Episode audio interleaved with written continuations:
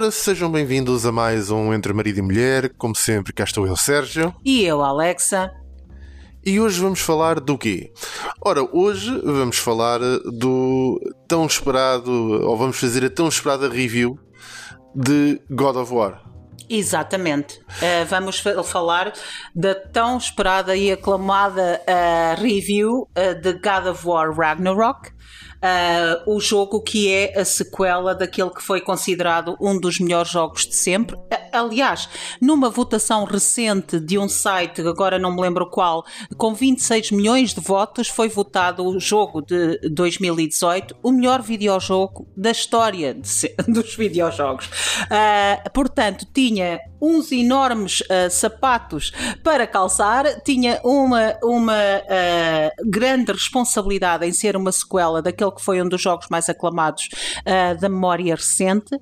E vamos hoje falar se essa essa responsabilidade foi assumida, foi uh, defraudada, se é melhor do que, do que o anterior, se é jogo do ano. Uh, vamos falar de muita coisa do que diz respeito a God of War Ragnarok. God of War, como, como, como podem estar recordados, começou por ser uma série eh, um bocadinho diferente daquilo que é atualmente. Eh, os jogos God of War iniciais eram uh, beat 'em ups, eram jogos que uh, basicamente button smashers de uh, andar então à, à bolha com tudo o que mexe. Uh, e neste momento passaram a ser jogos um pouco mais próximo daquilo que são os action RPGs, com elementos elementos também de, de que permitem nivelar, digamos assim, não só a personagem como as suas próprias armas. E uh, passou a ser também e passou a ter uma dinâmica um pouco diferente, que é a dinâmica de se poder jogar com dois personagens, embora não possamos escolher com qual personagem jogamos, uh, temos a possibilidade de jogar com um e com outro character uh, a uma determinada altura do jogo e também jogar em conjunto com ambas as characters, uh, ambas as personagens, quando estamos a falar de, de, de luta. Poderemos utilizar então ambas as personagens. Exatamente. E então fica aqui primeiro a primeira grande pergunta que se impõe é será que uh, a expectativa que foi criada sobre este jogo será que correspondeu ou não? Qual é que é a tua opinião? Uh, é difícil responder essa pergunta, mas eu sinto que tenho que dar aqui algum contexto. Uh, quem costuma ouvir-nos no nosso programa uh, sabe, e quem costuma ler ou, o que eu escrevia, quando o escrevia, sabe que uh, God of War é a minha saga favorita da história dos videojogos. Uh, tenho um carinho muito especial por God of War. Uh, Kratos, uh, tenho um artigo que escrevi que se chama Alexa e Kratos Still a Better Love Story than Twilight, uh, porque sinto que o Kratos uh, faz parte de mim é a minha personagem masculina favorita sempre uh, da história dos videojogos e é desde a altura em que toda a gente dizia que o Kratos era um one-tone character, que a única coisa que fazia era gritar e, e, que não tinha nenhuma layer, digamos assim, de personalidade, de, de character arc. Eu sempre debati isso, acho que. Uh, as coisas, a subtileza com que era feito Kratos naquela altura era uh, dada. Era ajustado à época, como tu disseste, era um jogo muito diferente. Era, era um hack and slash, era um jogo que foi beber as suas origens a Devil May Cry, uh, a Onimusha é um jogo que uh, era o apropriado na altura. E Kratos era o overpowered uh, completamente vengeful man, que era o que era apropriado na altura. Uh, tinha, teve cutscenes durante os jogos, vamos chamar-lhe da antiga era, que mostravam as layers que eu sempre soube que ele tinha uh, e que tanto discuti com outros jogadores de, de, e, e críticos de que ele era muito mais do que se falava na, do Kratos, ele era muito mais do que aquilo que se pensava. E uh, para grande agrado meu, o jogo de 2018 faz isso, dá, uh, mostra uh, ao mundo o Kratos que eu sempre achei que existia. Eu tenho uma, um amor muito especial ao jogo de 2018. Da, da antiga era, o meu jogo favorito é o 3, God of War 3. É um dos meus jogos favoritos da história dos vídeos, de todos os jogos que eu já joguei. Já joguei esse jogo umas quatro vezes, adoro o God of War 3. É o final perfeito para a saga uh, na Grécia. É, é, uma, é um extraordinário jogo e uh, estava muito apreensiva com o jogo em 2018. Apreensiva porque não gosto que mexam e que mudem nada daquilo que eu gosto. Uh, mas efetivamente mudaram e adaptaram para aquilo que é uh, a modernidade dos videojogos. Já não fazia sentido continuar-se uh, com God of War um hack and slash. Aliás, Ascension provou que a fórmula do hack and slash e do mesmo Kratos estava um bocadinho mastigada. Ascension é, quanto a mim, o jogo notoriamente mais fraco de todos os God of War. Uh, uh, muito melhores são o Ghost of Sparta e o Chain of Olympus. O Ascension é mesmo muito fraquinho, mas uh, depois temos aqui esta viragem em 2018 que as pessoas, quando o jogo foi apresentado em 2016, na, na E3, que muito provavelmente foi a melhor E3 da Sony da história moderna, foi a, a E3 de 2016, correu particularmente bem à Sony. Uh, quando o jogo é apresentado, as pessoas uh, foi um tumulto nas redes sociais, que se calhar as pessoas não têm bem presente, um tumulto negativo. Havia hashtags por todo o lado a dizer Not My God of War, uh, hashtags por todo o lado a dizer Last of Us uh, with Kratos, Last of Us era muito recente, o sucesso de Last of Us era muito recente, e vermos ali uma dinâmica de pai e filho na apresentação, como vimos, não deixou de ser de nos ligar à, à história de Joel e Ellie. Uh, foi foi uh, quando aparecia Experience Gain do, no ecrã, que depois, não, afinal, isso não se materializou no jogo. Era isto, isto é a Lara Croft em, em Kratos. Bom, as críticas foram devastadoras nessa altura nas redes sociais. Mas Cory Balrog e a sua equipa da Santa Monica Studios mantiveram-se on track, mantiveram a sua visão e conseguiram uh, dar ao mundo um jogo aclamado por toda a gente. Quando eu digo toda a gente, é crítica e jogadores, o que é muito difícil. É muito difícil, hoje em dia, principalmente, ter uma coisa que é. Um, consonante entre crítica e jogadores que parece que vivem em dois mundos uh, à parte completamente. Hoje em dia, então, uh, bom, isso dava pano para mangas do que é que podíamos dizer da divisão histórica entre críticos e, e e, e, uh, jogadores? e, jogadores? sim. Uh, mas uh, Corey Balrog e a sua equipa manteve-se on track e entregou aquele, aquele jogo absolutamente extraordinário, ganhou todos os prémios que havia para ganhar nessa altura, foi jogo do ano, foi o meu jogo do ano também, o meu jogo do ano pessoal, e foi efetivamente um dos meus jogos favoritos de sempre.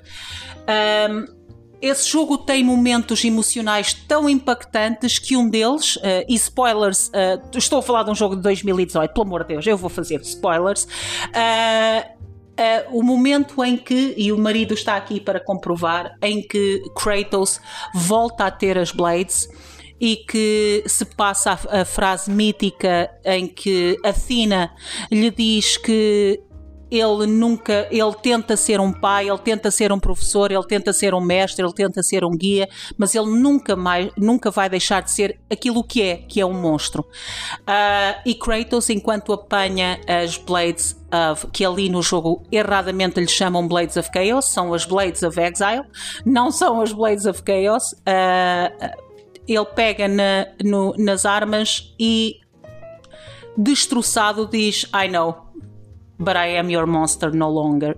Essa frase, até só a dizê-lo, me vêm lágrimas aos olhos enquanto eu estou a dizer e estou toda arrepiada novamente. Eu tive que parar dois dias uh, de jogar depois desse momento porque foi muito impactante para mim tudo o que esse momento simboliza toda a dor que Kratos carregava, carrega uh, dos erros que cometeu, acho esse momento histórico na história dos videojogos e um daqueles momentos emocionais que Hollywood uh, não consegue desde há anos a esta parte que não consegue fazer nada que tenha a qualidade que um videojogo nos entregou.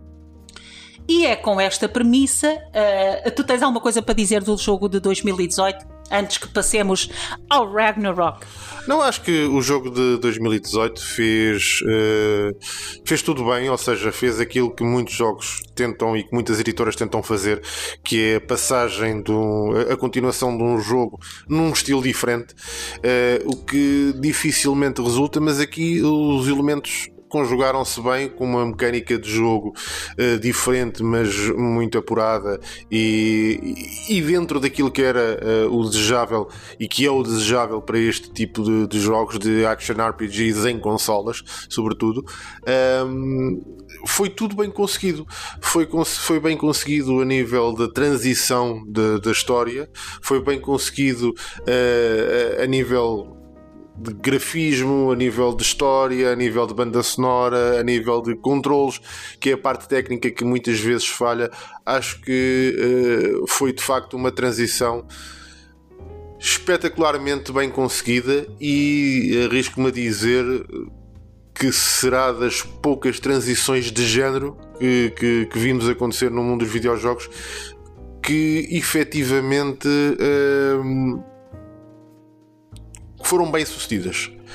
E, e, isto, lá está, quando, tudo, quando esta conjugação de fatores eh, se reúne, depois eh, é, é, é, como um bom álbum de uma, de uma banda, não é? Quando temos um álbum excelente de uma banda, a seguir a pressão para o que vem a seguir é 10 vezes maior.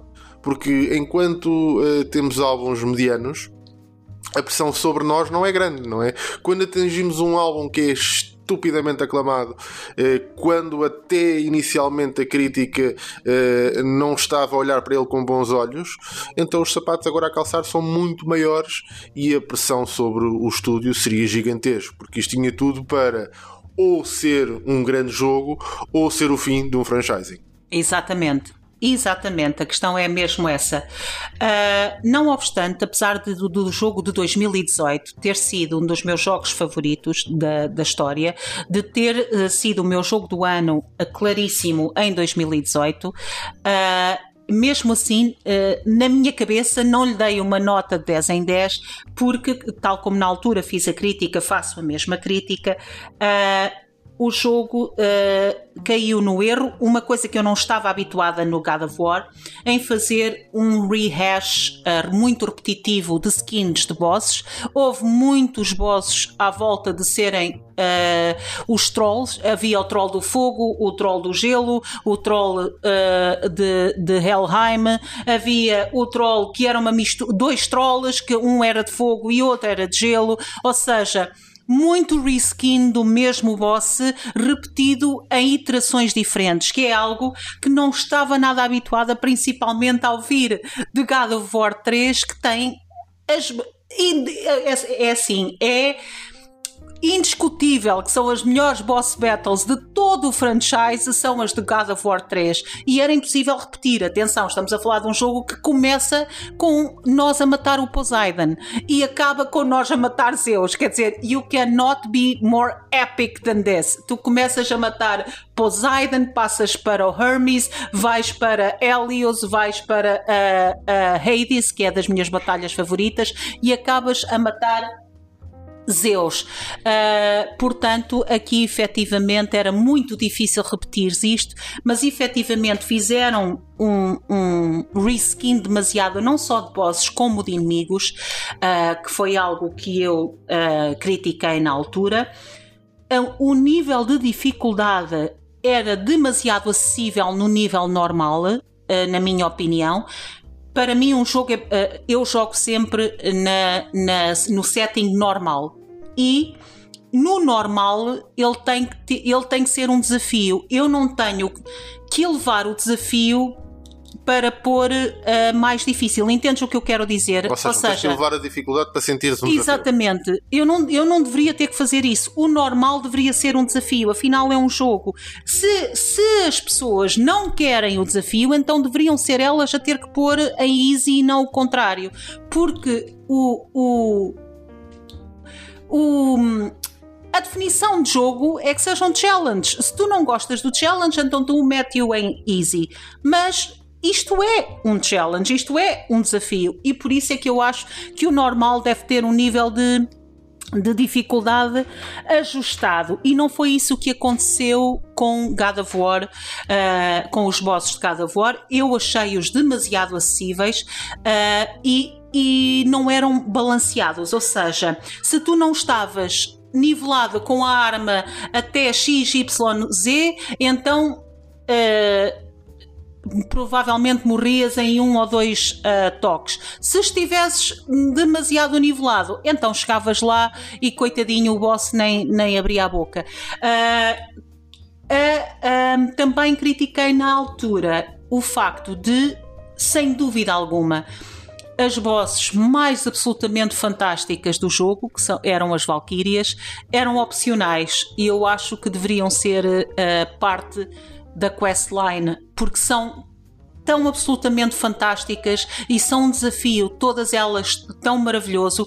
A Sigrun é absolutamente extraordinária. Foi das melhores boss battles que me lembro de ter, porque ela combina o poder de todas as Valkyrias com que lutaste e é uma luta extraordinária e o lore delas é muito bom. Uh, portanto, acho que deveriam ter feito essa parte um, obrigatória. E a última crítica que eu fiz na altura é uma crítica, quer dizer, que é isto é a definição de nitpicking, esta crítica, que é a tal cena que eu falei que é absolutamente perfeita, a tal cena que Kratos consegue ter de volta as suas blades. Sempre achei que essa cena seria absolutamente flawless se, em vez da música que toca, quando ele sai com as blades na mão, em vez da música ser esta,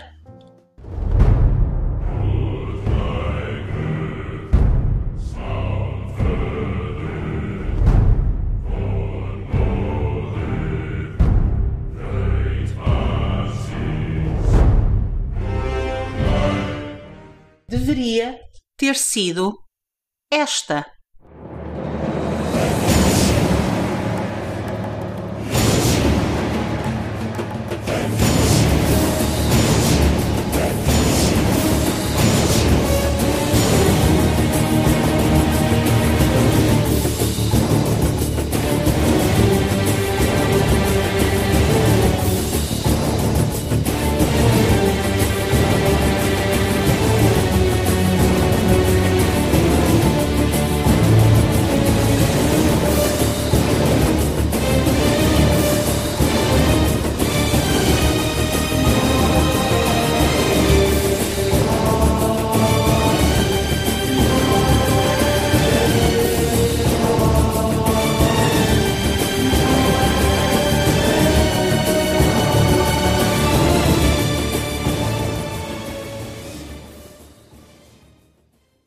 Imaginem o que teria sido esta, esta cena que eu vos falo se quando ele pega nas Blades, em vez da música que, que passámos há pouco, ele tivesse então ouvido o Vengeful Spartan do jogo original.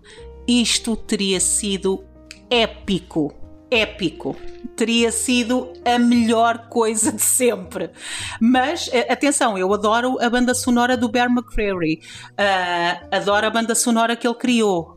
Mas aquela cena pedia o Vengeful Spartan porque até o, até, exatamente até o trophy que tu ganhas aí uh, julgo eu chama-se uh, Hello Old Friend assim qualquer coisa portanto é o regresso às origens e é o regresso ao Kratos do Vengeful Spartan. Uh, é o abraçar do lado que ele tem que vai ser Uh, vai ser descontrolado para proteger o filho, como tem que ser. E eu achei isso. Uh, se tivessem feito isso, teria sido épico. E pronto, esta é as minhas únicas críticas. Passamos para Ragnarok. Um jogo que, como temos falado tantas vezes aqui no programa, uh, eu tinha muito, muito medo. tinha muito medo por várias coisas que vi, uh, que fui vendo ao longo dos, do, destes dois anos, principalmente destes dois últimos anos, que foi uh, Cory Balrog, ainda não percebi bem, afastar-se da, da um, direção do jogo, o que para mim era um mau sinal, porque uh, o jogo em 2018, como já dissemos, foi perfeito sob a direção dele. Portanto, vê-lo afastar-se não me descansou nada. Uh, este jogo ter sido desenvolvido em dois anos de Covid também não me estava a descansar, porque sabemos que as equipas não estavam a trabalhar em condições ótimas, não é? Uh, estava cada um no seu sítio, muito provavelmente, e depois uh, saber que em vez de três uh, argumentistas, de três narrative and creative directors, tínhamos seis pessoas a escrever o, o jogo e pessoas responsáveis pela, pela uh, direção. Depois, umas discussões que, que, se foi vendo nas redes sociais dos developers, uh, um bocadinho a provocar os fãs, os fãs a se calhar não ser os comentários mais, mais bonitos quando viram imagens de Angraboda, um, que era uma personagem negra no meio da mitologia nórdica. Isso não caiu bem a alguns fãs. A forma dos criadores responderem a isso não foi a mais adequada, na minha, na minha opinião. Aquilo do, andou para ali um bate-boca que eu acho deplorável de ambas as partes, mas a ser controlado por alguém tem que ser controlado pelo criador e não pelo fã. O fã vai ser fã e, e, tem o direito de dizer aquilo que quiser. O criador tem a responsabilidade de representar uma marca e um produto e tem que ter um bocadinho mais cuidado que não está na rua a discutir na praça. Uh, e não gostei disso e, portanto, quando comprei o jogo, eu confesso que na minha cabeça só pensava, por favor, por favor, não destruam o meu Kratos. E o que é que é para mim? Vou assumir aqui o que é que eu estava a pensar com por favor não destruam o meu Kratos. Era, por favor, não tornem o meu, o meu Kratos emasculated, não sei como é que se diz isto em português, emasculated. Infeminado? Até pode ser efeminado, podes ser efeminado e não ser emasculated. Ou, ou seja, tu podes ser perfeitamente efeminado e não, não seres diminuído, não, não veres a tua personagem diminuída porque és homem. És afeminado. Como eu sou, uma mulher mais masculina. Uh, e não há problema nenhum, não me sinto diminuída como mulher por ser uma mulher mais, mais masculina. No caso ali seria mais descaracterizar o próprio Kratos Exatamente. da sua da sua masculinidade ou da sua rudeza, digamos assim. Para mim era mais não ponham o Kratos a ser desajustado e errado porque ele é assim. Ou seja, eu não quero julgamentos morais de 2022 ao Kratos. Era só isso que eu não. Eu estava em pânico, confesso. Eu não quero saber o que é que façam com as personagens, eu não quero saber se há, há negros na, na, mitologia nórdica. By the way, uh, uh, os nórdicos têm uma mitologia e um povo muito mais diversificado do que se pensa, mas isso, it's neither here nor there. A mim não me preocupou nada, achei o desenho uh, que vi na altura maravilhoso e, e, a personagem de, depois jogar com ela é deliciosa, portanto quero lá saber. E tem e faz sentido na história, uh, só só uma à parte faz sentido na história, uh, não faria sentido se fosse descontextualizado, mas faz sentido na história, mas estava com pânico que uh, agora fosse It's all about Women Empowerment Game e agora vamos diminuir o Kratos, como foi o She-Hulk como foi todos os produtos da Marvel dos últimos, desta última fase, como é uh, uh, o, Rings of Power, em que tudo é para diminuir o, o, a personagem masculina, todas, eh, portanto, depois de tanto overflow deste tipo de mensagem por todos os tipos de mídia de entretenimento, eu confesso que estava, por favor, this is the last thing I have. Não me tirem o meu Kratos, por favor, até porque, como nós já falámos muito, o jogo 2018 é, quanto a mim, isso, desculpem só este side, sidetrack, é quanto a mim um dos jogos mais feministas, maravilhosamente e beautifully, é, é, hoje não me, dá, não, não me saem palavras nenhumas, e, e mais magistralmente bem escrito do ponto de vista feminino que pode haver.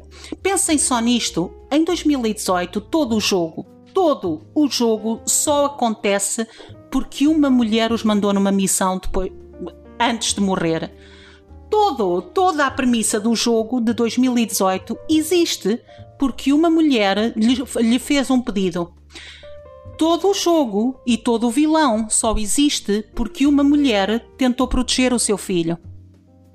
E os inimigos mais fortes de todo o jogo são mulheres. Desculpem, se isto não é. Tudo! Tudo naquele jogo gira à volta da mulher. A mulher que lhe pediu, uh, que lhe fez o pedido antes de morrer, a mulher que tentou proteger o seu filho e que inadvertidamente criou um vilão.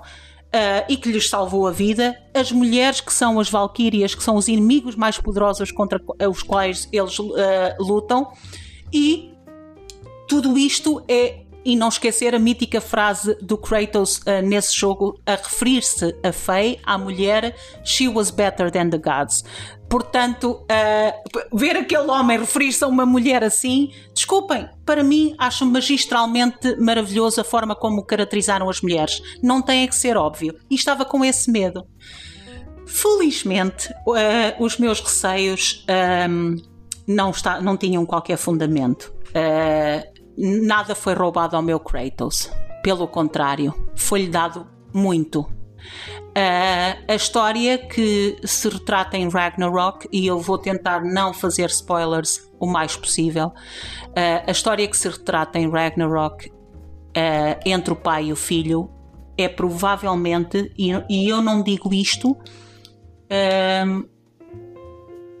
em exagero, é, digo isto refletido e pensado. É provavelmente dos melhores character arcs que eu já vi nos últimos anos em todos os tipos de mídia. A história entre Kratos e Atreus há cenas chave que são tão bem escritas que eu imagino uh, eu imagino os argumentistas de Hollywood a roerem-se todos. Há, há, há, cenas tão bem representadas pelo, por Christopher uh, Judge e uh, pelo, pelo uh, ator que faz de Atreus, que agora não me lembro o nome, sei que é Sony something, agora não me lembro o nome, mas sei que é Sony, que estão, está, estão tão bem feitas, mas tão bem feitas que é absolutamente avassaladora. Uh, todo o character arc deles, os dois, é capaz de ser das melhores coisas que eu vi nos últimos anos. A conclusão desse character arc é acima de todas as minhas expectativas para a história. Eu fiquei overwhelmed uh, no bom sentido quando a história acabou. Quando a história acabou, eu senti que provavelmente uh, experienciei as a melhor narrativa que já tinha visto, narrativa, independente do jogo, a melhor narrativa que já tinha visto em videojogos. Eu nunca, nunca tinha experienciado algo a este nível cinematográfico, do ponto de vista de acting, do ponto de vista de escrita do diálogo, do ponto de vista de, de um, pontos de narrativa, ou seja, ritmos de narrativa tão bem escrito como vi nesta série.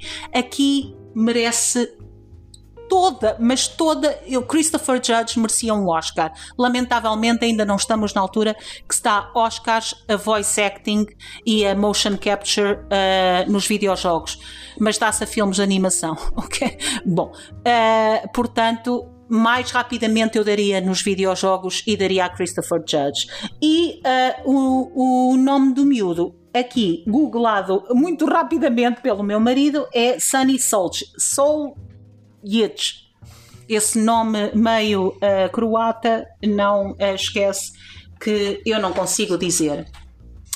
Uh, tu que me viste jogar e que me viste chorar mais vezes do que provavelmente qualquer outro jogo, embora não tão forte como no Last Guardian, Uh, embora não tão forte como no Last Guardian, mas isso um dia, um dia falaremos do que eu chorei com o Last Guardian, mas mais vezes chorei, sem dúvida. Eu, houve uma dada altura que estava sempre a chorar, ou de alegria, ou de ser tão lindo, ou de ver o meu Kratos, ou de ver o meu Atreus. Uh, uh, ver o ator que faz de Sindri, que eu tenho que falar, porque o ator que faz de Sindri é extraordinário. Uh, mas tu que me viste jogar, que comentários fazes a esta parte? Uh, é de facto, estamos a falar aqui de um, de um, um nível muito, muito diferente uh, de, de, de, história, ou seja, neste momento uh, eu acho que não há nada que se assemelhe uh, a, a, este nível de narrativa que encontramos aqui em, God of War e, sobretudo, aquilo que se nota é que uh, quase não se sente, a nível da narrativa, quase não se sente a quebra de um jogo para outro. Portanto, parece que foi algo, foi uma ideia já, houve uma linha de pensamento que foi quebrada só para se fazer o jogo 1, mas a linha de pensamento é a mesma. E resolveu-se de uma determinada altura que, ok, isto está bom, é suficiente para um jogo, isto aqui vai pertencer a outro. Portanto, é bom a esse nível, a nível da continuidade, e mais do que isso, atingiu um nível uh, soberbo de, de, narrativa. Um dos meus jogos favoritos, uh, que é um jogo que uh, em tudo encaixa neste, neste tipo de jogos, que é o Witcher 3, e que tem uma narrativa também absolutamente extraordinária, com side quests melhores que, que a quest original, que, que as main quests, e portanto, a nível de narrativa. melhores do que muitos jogos que nós já jogámos. Ah, sim, sem dúvida, sem dúvida. E um, a nível de, de, narrativa, consegue estar ainda um passo à frente de, do, do meu Witcher 3 uh, e, e, acho que é. Eh, aliás, eu arrisco a dizer que uh, mesmo a nível do cinema é difícil arranjar uh, algum filme que uh, cuja história se sobreponha uh, a esta e sobretudo esta segunda parte que é que vemos neste jogo que se sobreponha porque está de facto escrito a um nível absolutamente extraordinário. Mas nem só de, de narrativa uh, vive, vive, vive, o um jogo. jogo é? exatamente. É? E portanto, a nível. Uh, eu ia te perguntar então, para além da. O, o, que é que tu gostarias de mais de realçar neste jogo? Para além da, da, da, questão da narrativa. Para além da questão da narrativa e do acting, de todos os atores uh, envolvidos, desde o ator que vestiu a pele de Thor, que lhe deu uma dimensão que eu acabei o jogo a querer um DLC só do Thor. Eu eu queria um DLC só do Thor, porque o ator que é o mesmo ator que deu vida a Opie uh, de Sons of Anarchy, que é uma das minhas séries favoritas. Opie era o meu, o meu favorito da série, uh, e é o mesmo ator que dá vida a, a Thor, e uh, o, apenas peca por aparecer pouco. Uh, acho que não utilizaram de forma nenhuma o Thor o que deveriam ter utilizado. O ator que veste a pele de Odin é uh, dá-lhe um ar tão godfatherly, uh, sleazy dos anos 20, uma coisa, um, quase um vilão de, máfia está tão bem feito e depois temos os atores que já conhecíamos do jogo anterior, Brock e Sindri, uh, que são absolutamente deliciosos. A Sindri então ganha uma dimensão neste jogo que ganha uma relevância extra. Extra Sindri, o ator excede-se, eh, rouba a cena cada vez que entra.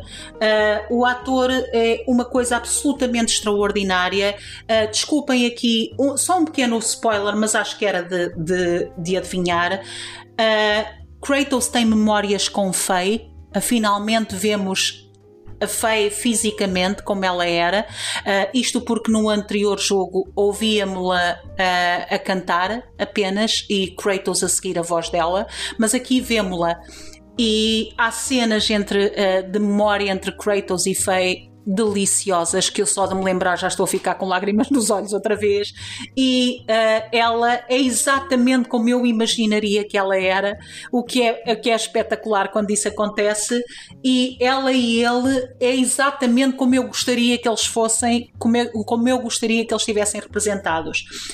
Mas dentro da narrativa há apenas uma coisa que eu tenho que dizer que não gostei a, a narrativa entre Kratos e Atreus é flawless. o character, sempre que a história está focada neles, é flawless.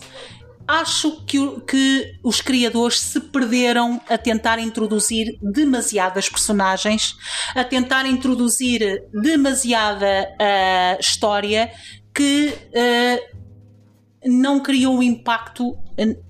Ou seja, que quando algo negativo acontecia a essa personagem, eu pouco me importei, porque havia tanto a acontecer que não consegues criar uma ligação a essa personagem. Uh, deixar aqui uma nota positiva que, que, me esquecendo como é possível, a atriz que faz de Freya que tem momentos a sério. Eu, aliás, aquele jogo tem momentos Oscar-worthy all over the place, mas a atriz que faz de Freya é qualquer coisa de absolutamente extraordinário. Uh, a parte negativa é esta. Apesar de eu achar, e desculpem um pequeno spoiler, mas tenho que falar disso porque é, é efetivamente negativo e eu tenho que apontar. Apesar de eu achar a, a personagem de Boda, a tal personagem da menina negra que tanta, tanta celeuma fez levantar, apesar de eu achar a personagem deliciosa, é daquelas personagens que tu estás a, estás a olhar para o ecrã e dá-te vontade de a raptares e adotares e ser tua filha e já está. A menina é maravilhosa, a atriz que faz dela é linda de morrer, a miúda é maravilhosa é playful, é exatamente o, o, equilíbrio perfeito para Atreus, a química entre eles os dois é absolutamente espetacular, mas o segmento em Ironwood, ou seja, em Jotunheim, o segmento com o Atreus e uh, em termos de narrativa e Angraboda demora mais duas horas do que deveria. Uh, a introdução da filha de Thor Thrude, que apesar de ser mais uma vez deliciosa, faz-me pensar que alguém, e desculpem, mas faz-me mesmo pensar isto, que alguém disse, precisamos de mais personagens femininas, mete aí a filha do Thor só para ser a generic strong woman being a generic strong woman. Eh, não, não, perdemos, para mim, perdemos tempo. Ela era amorosa, uh, o desenho dela é, é, espetacular, porque ela é, é toda rechonchudinha como eu, e eu gosto muito de uma mulher rechonchudinha e é ruiva, e portanto, é ok, mas não acrescenta nada. Uh, quando cada vez que e apesar de, de, acontecer isto, que não acontecia no primeiro jogo, ou seja, no primeiro jogo nós estávamos sempre com Kratos e Atreus era o jogador, era, nós controlávamos o, o Atreus apenas com um botão para ele disparar a seta ou não disparar. Aqui nós jogamos com o Atreus, o que é, é muito bom porque é uma dinâmica de jogo totalmente diferente. Uh, o, o, jogo com Kratos é muito mais agressivo, não é? O jogo com Atreus tem que ser muito mais metódico, temos que ter muito mais noção do espaço, uh, etc. Mas uh, o, o que é certo é que, passado um bocado, quando nós estamos a acabar estamos a jogar com Atreus há uma hora ou há duas, estamos a pensar eh, isto é muito giro, mas eu quero mesmo é voltar para o Kratos. E dei por mim várias vezes nessas uh, missões de Atreus, dei por mim a pensar: bora lá, eu quero ir jogar com o Kratos. E uh, se aqui a intenção era passar a tocha do Kratos para criar um franchise com o Atreus, então, meus amigos, aviso-vos já, criem um franchise à parte, porque as pessoas, uh, se tiverem a oportunidade de terem o Kratos, os jogadores vão preferir o Kratos. Uh, it's Kratos, I'm so sorry. Não há aqui sequer como competir. Uh, na jogabilidade, uh, o mesmo erro para mim que aconteceu em 2018, mas lá está. O jogo não mudou, mudei eu uh, God of War sempre foi um jogo que uh, te guia demasiado nas lutas dos bosses, até porque uh, nos jogos anteriores terminavam a luta de bosses com Quick Time Events mas eram quick time events às vezes tão rápidos que tu podias mesmo falhar e morrer, o que para mim é excelente. Eu gosto bastante de quick time events, não tenho nada contra isso, contanto que o quick time event seja um challenge a sério. Uh, não é o que eu senti que acontece aqui. O quick time event é apenas uma desculpa é, é basicamente o criador a dizer é só para tu não estar sem fazer nada a ver o filme acontecer porque a animação é sempre a mesma uh, quando tu carregas. Eu acho que, por exemplo, há, há, um determinado inimigo, tipo de inimigo, que tu atas a corrente à volta dele e depois quem está contigo, seja a Freya, seja o Atreus, tem que disparar setas. E o quadrado fica lá um tempo confortável para disparar. Uh, eu acho que deveria ser um quick time event do género falhaste, agora vais morrer.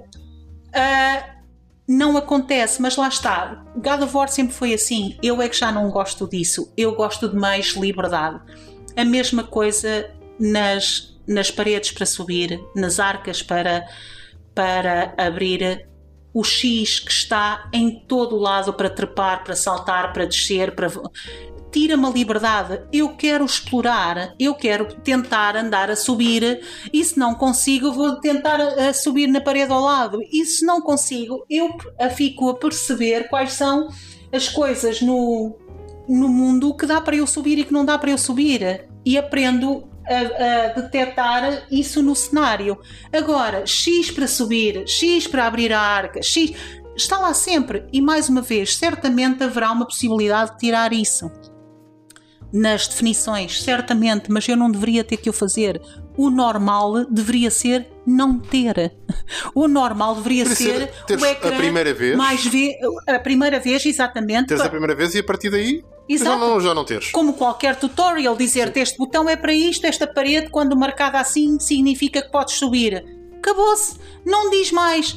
Quando chegas a uma arca, X para abrir, como qualquer nível de tutorial. Certamente, mais uma vez, deverá estar nas definições para tirar e para não ter. Mas eu não deveria ter que o fazer. O normal deveria ser não ser levada pela mão para um jogo que é para maiores 18. Não. E, e uh, acrescentar só uma coisa que é uh, a mesma coisa que eu me queixei na altura do, do Witcher acontece aqui, que é muitas vezes a nossa localização face a um objeto faz com que uh, a interação que deveria ser normal com o objeto que está à tua frente, que não está 100% alinhado ou 100% perpendicular a ti, faz com que não aconteça nada. No Witcher era a questão de apagar as velas. Uh, ia para, apanhar, ia para apanhar algum objeto e ia cá para apagar velas porque o botão era o mesmo. Ia apagar as velas. Porque o botão era o mesmo e não estava exatamente direcionado no, no, no quadr, na quadrícula X que significava que eu poderia apanhar o objeto. Aqui é, no caso, por exemplo, das, um, dos cofres, que é se não estiveres no sítio certo, não te aparece o X, não aparecendo o X, carregas e não tens ação nenhuma. Exatamente. E portanto, não deveria. Uh, essa metodologia já é uma metodologia um bocadinho antiga e acho que já poderiam ter superado essa metodologia. Quanto à questão das indicações, poderia ser a indicação aparecer a primeira vez em qualquer situação em que fosse nova para o jogador e a partir daí não aparecer mais. A não ser que as pessoas estivessem em easy mode ou que ativassem um tips and tricks, whatever, no, nas, na, nas definições do jogo porque é só. É, não, isto é, é, é, entrar um bocadinho no nitpicking, mas ao mesmo tempo é pensar que. Atenção, a fórmula está, está, está, está lá, está correta. Agora, isto não significa que não se precise mexer em mais nada. Uh, atenção, não se deixem ficar por, por um, um, um, mesmo sistema que tinham em 2018, não se deixem ficar com ele uh, fechado para 2022 e para o, para o seguinte que vier, porque entretanto uh, as coisas vão evoluindo, não é? E aqui estamos a falar de pequenos tweaks que já, já mereciam estar presentes neste, neste jogo. Exatamente. Esse, esse, uh, esse um constante help, essa constante ajuda de, do botão irritou-me muito. Uh, mais uma vez, não tirei porque o jogo é normal e eu queria desfrutá-lo como é para ser jogado, mas nada é mais irritante do que as constantes ajudas para resolver puzzles. Uh, eu eu senti-me mesmo tratada como estúpida pelos criadores. Ah, é que não estou a exagerar se disser que eu estava a olhar para o ecrã por 5 segundos, parada a ver onde é que estava uma coisa para, para um puzzle, e Atreus ou Freia ou Mimir diziam-me: uh, Olha, já viste aquilo ali? Já, e aquilo ali? Já viste aquilo ali? Quer dizer, é, I'm a grown-up. Mais uma vez, o normal seria eu escolher ter ajuda nas hints, nas definições. Não ter a ajuda por default. Eu senti-me tratada como uma criança ou alguém que não é muito inteligente. Uh, não gostei mesmo e é extremamente irritante. E nada, nada é pior no jogo do que, e acho que todos os que jogaram vão concordar comigo, do que a puta da bússola. A bússola de God of War é capaz de ser historicamente má. Quem foi o responsável por criar a bússola de God of War tem que ser despedido já. eu que, que, não quero que ninguém perca o trabalho, eu digo aqui, senhores da Santa Mónica, ponham a pessoa de castigo porque a pessoa não percebe um boi de mapas ou de direções ou de como orientar nada. É, é muito difícil eu explicar sem jogarem, mas aquilo que eu vos posso dizer é e, e explicar sem vocês me verem a mexer as mãos para, para, para exemplificar melhor. É, eu marco um ponto A no mapa e, o, e a bússola diz faltam 30 metros e, como é normal numa bússola que é horizontal, como aquela, que é uma linha, como era no Skyrim, uh, o que nós tentamos sempre fazer é ter o objetivo centrado, porque é para lá que estás a virar a câmara. Portanto, se o teu objetivo te aparece à direita, tu viras a câmara para a direita, que é para o teu objetivo ser centrado e teres a certeza que estás sempre na direção certa. Pois isso é, é absolutamente inútil e é absolutamente random. Portanto, às vezes é, sim funciona, outras vezes está-te a mandar exatamente para o lado oposto de onde tens que ir, que me aconteceu N vezes eu estar a perder um minuto ou dois minutos a, a remar numa direção que não era suposta e depois ter que voltar tudo para trás, tudo para trás. Isso acontece sobretudo porque uh, a bússola está apenas com indicações uh, a nível, uh, num único plano, ou seja, se imaginarem em vez de ter uma, uma situação que seja quando nós estamos num, num, jogo que tem vários níveis, ou seja, tem um nível, vamos chamar o resto chão, e depois pode ter um andar superior e um andar inferior uma bússola em si para completar qualquer coisa que esteja num nível superior deve permitir que ao chegarmos próximo do, do sítio uh, objetivo, ele te indica se o teu objetivo se encontra acima de ti ou abaixo de ti. Exatamente. Não havendo isto, o que é que acontece? É o, o, o objetivo está marcado na, à tua frente, mas tu passas esse objetivo porque ele está abaixo ou acima de ti, não tens indicação de ele estar abaixo ou acima de ti e de repente ele já te aparece na direção oposta. Exatamente. E isto faz com que o player muitas vezes ande perdido quando já está em cima do sítio que deve estar, simplesmente agora tem que descer ou subir. E uh, o mais lindo é que em muitos momentos a bússola indicava sim senhora se era para subir ou era para descer, mas tu já estavas tão fora do sítio onde era que estavas a descer e logo a seguir a, bússola indicava de seta para, para baixo, tu descias, logo a, logo a seguir indicava de seta para cima, porque seta para baixo, mas não era aqui, era noutro sítio mais atrás. Portanto, é, é, tão mal feita, por favor, façam um patch a isto, façam um patch a esta bússola, porque é ridícula. Uh, esta, esta para mim é, esta, mas esta tira mesmo valor ao jogo porque é um flaw tão grande, principalmente para um jogo que está a tentar ser um semi-open world, mais do que o anterior. Neste momento já conseguimos entrar nos nove reinos. Uh, Uh, apenas uh, uh, Asgard apenas em algumas partes da narrativa, mas conseguimos entrar em todos os reinos, ao contrário do jogo anterior, e portanto alguns deles são gigantes, como é Vanaheim, que tem três ou quatro áreas diferentes, mas o mapa é tão confuso porque o mapa, o, o Vanaheim está cheio de floresta numa, numa determinada zona. E é tão confuso porque lá está, como o jogo não te permite exploração livre, tu não podes subir rochas que claramente o Kratos subiria. que basicamente é um monte de pedra. Mas como não é suposto tu subires, o jogo não te deixa subir. Ou uh, lembras tua parte em que tu me dizias salta para aquele lado e eu não posso, babe. Como não podes? Aquilo é um saltinho. E eu a dizer-te não faz. Ele não faz isso. Lá está, isto são erros crassos crassos. O jogo tem que, tem, já que quer ter uma aproximação mais open world, então tem que me permitir uma exploração mais open world. Faço-me entender se, tu não podes Tem que querer... ser um open world contido, ou seja, se tu vais para uma zona, deves ter a liberdade de de explorar, explorar zona. aquela zona. Exatamente. Introduz limites à zona da forma como quiseres, mas tens de deixar que dentro daquela zona ele possa explorar porque senão uh, o que acontece é que estás a utilizar já uma fórmula datada e antiga de obrigares a que seja feito um, um único um caminho. e é um percurso que muitas vezes não é não é lógico que é se tu não permites ou se não queres permitir que um, um, um player passe de um sítio para o outro não coloques, não te limites a colocar uma barreira invisível. Exatamente. Que ele não passa e que tu não percebes porque é que ele não passa. Exatamente. porque é só uma barreira invisível. E isso não faz sentido.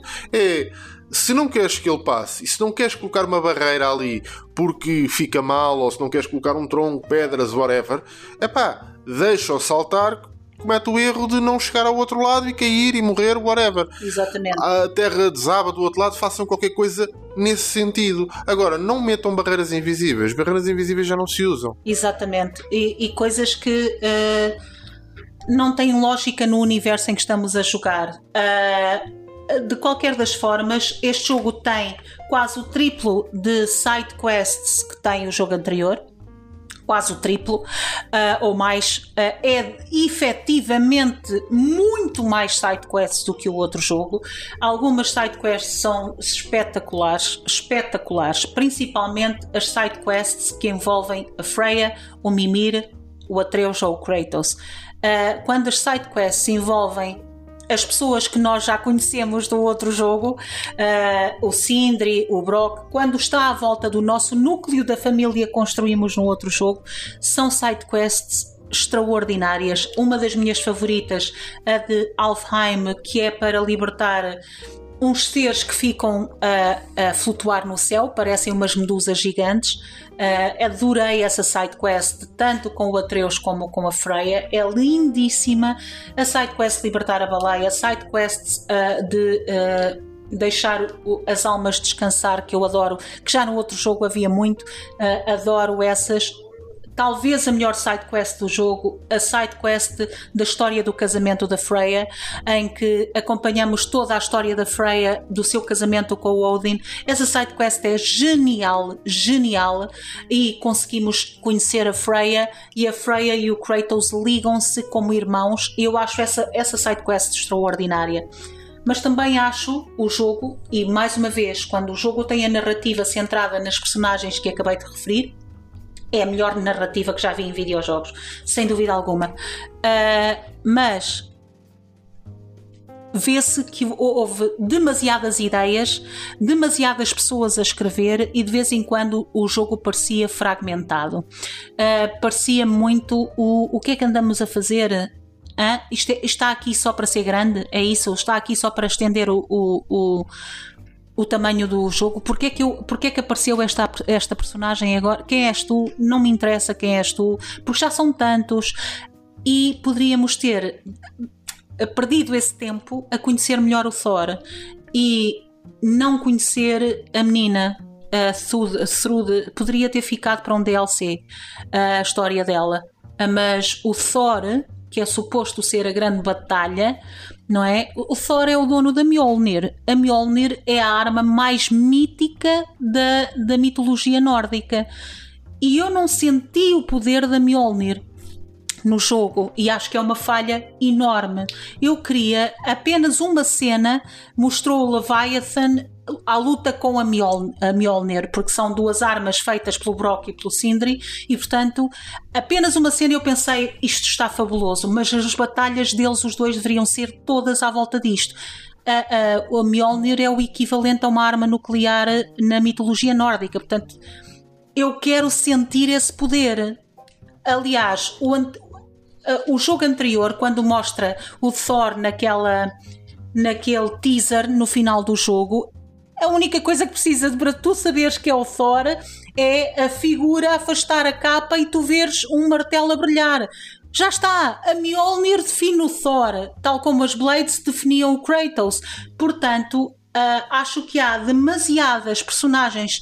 Acho que a Angrabod é deliciosa, mas deveria ter sido uma, um DLC com o Atreus uh, e a mesma coisa a, a, a Thrude, não acho sequer que tem relevância perdemos tempo com ela quando deveríamos estar a conhecer o Thor. Uh, estes são os, os grandes uh, defeitos que eu aponto ao jogo. A mesma coisa aponto na, na ajuda dos puzzles, que eu já falei, que acho de muito, muito mal, na, ajuda, na bússola, que é menos 10, é, um, é, um, é nota negativa aquela bússola.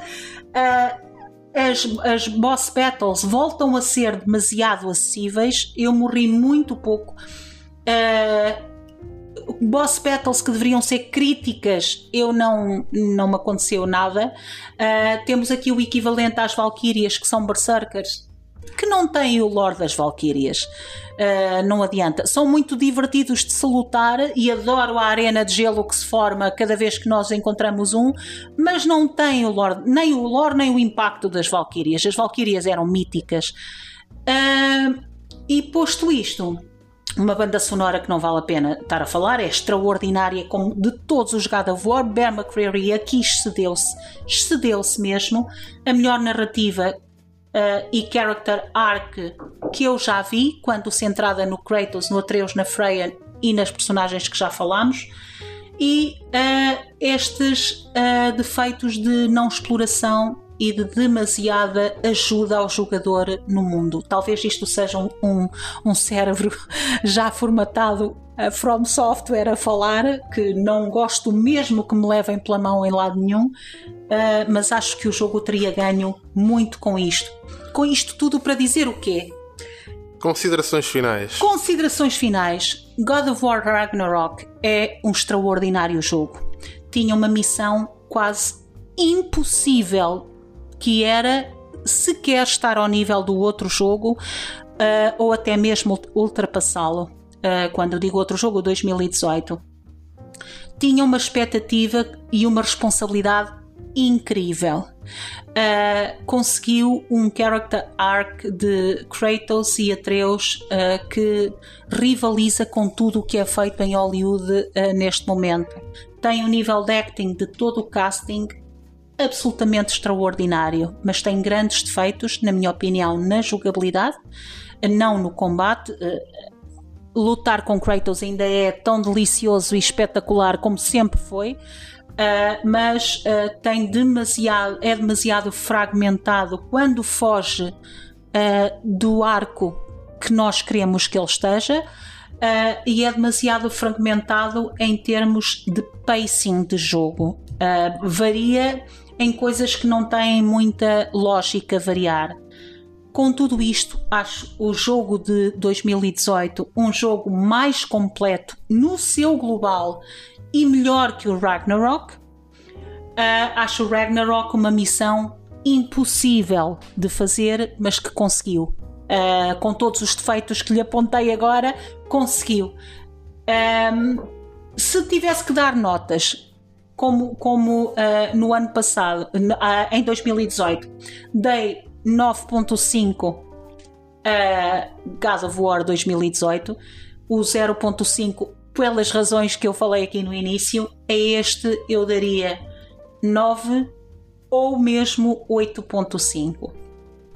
Acho que as falhas que teve aqui foram graves uh, num jogo, as falhas técnicas num jogo que já não se justifica como tu disseste, mas a narrativa de Kratos e Atreus é algo de soberbo e, e com isso eu não consigo. O meu coração pertence a Kratos e a God of War e não consigo fugir disso.